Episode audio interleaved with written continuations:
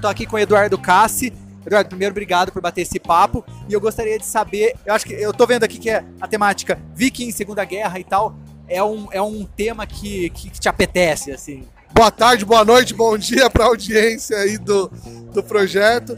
Então, eu curto escrever ficções históricas, né? Então tem alguns temas que eu sempre gosto de abordar, por exemplo, período medieval, gosto de abordar a Segunda Guerra e venho trabalhando esses temas tanto em quadrinhos, né, que eu sou roteirista, quanto na parte de literatura. A questão histórica e tal, né? Apesar de às vezes não estar tá afincado numa história real, obviamente você precisa de uma pesquisa e é muito complexo aprofundar essa, essa questão para obviamente depois inserir nas histórias. É, a gente sempre fala o seguinte: eu não escrevo livros de história, os ficcionistas não escrevem livros de história como a gente está acostumado na, na, nas escolas.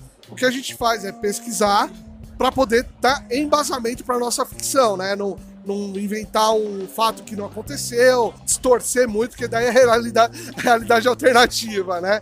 Então, a gente sempre faz um trabalho de pesquisa para criar ficção em cima. No caso, você falou que tem algumas coletâneas também, né? Que aí, pelo menos um conto é seu. Como que é esse processo? Porque daí são vários autores e tudo mais. Esse bate-papo antes e tal. Sempre tem um bate-papo, é tantas páginas que você pode escrever, enfim, como que é?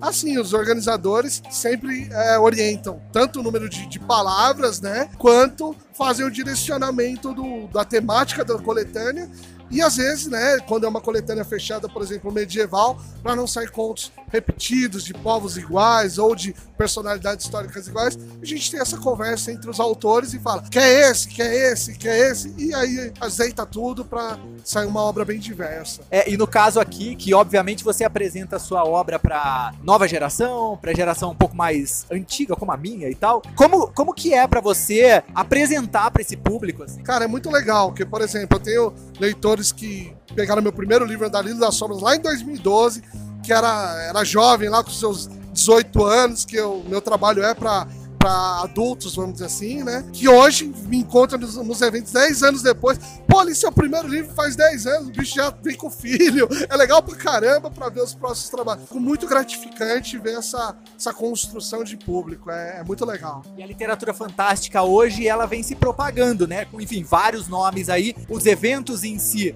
eles têm uma é, importância nisso. Como que é que você trabalha? Internet e tal? Ah, cara, os eventos são essenciais, né? Porque a internet você tem o contato, mas posso até chamar de um contato frio, é você olhando para a tela. Tem a troca de mensagens, tem a troca de, de contato, mas nada supera o olho no olho, tá aqui no evento, conversando com quem já é teu leitor, com quem não é, conhecendo.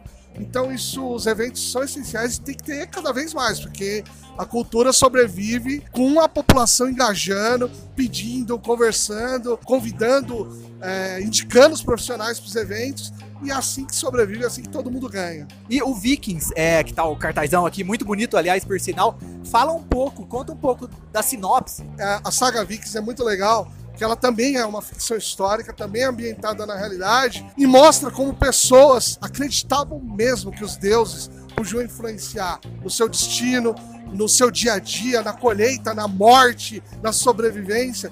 E ela é uma saga que ela é literatura, então são dois romances e um livro de contos que eu convidei autores e autoras para escrever junto comigo. Quadrinhos são dois quadrinhos que já estão publicados, mas agora, 2023, nos próximos meses já está saindo o terceiro quadrinho, que é Vikings Odin.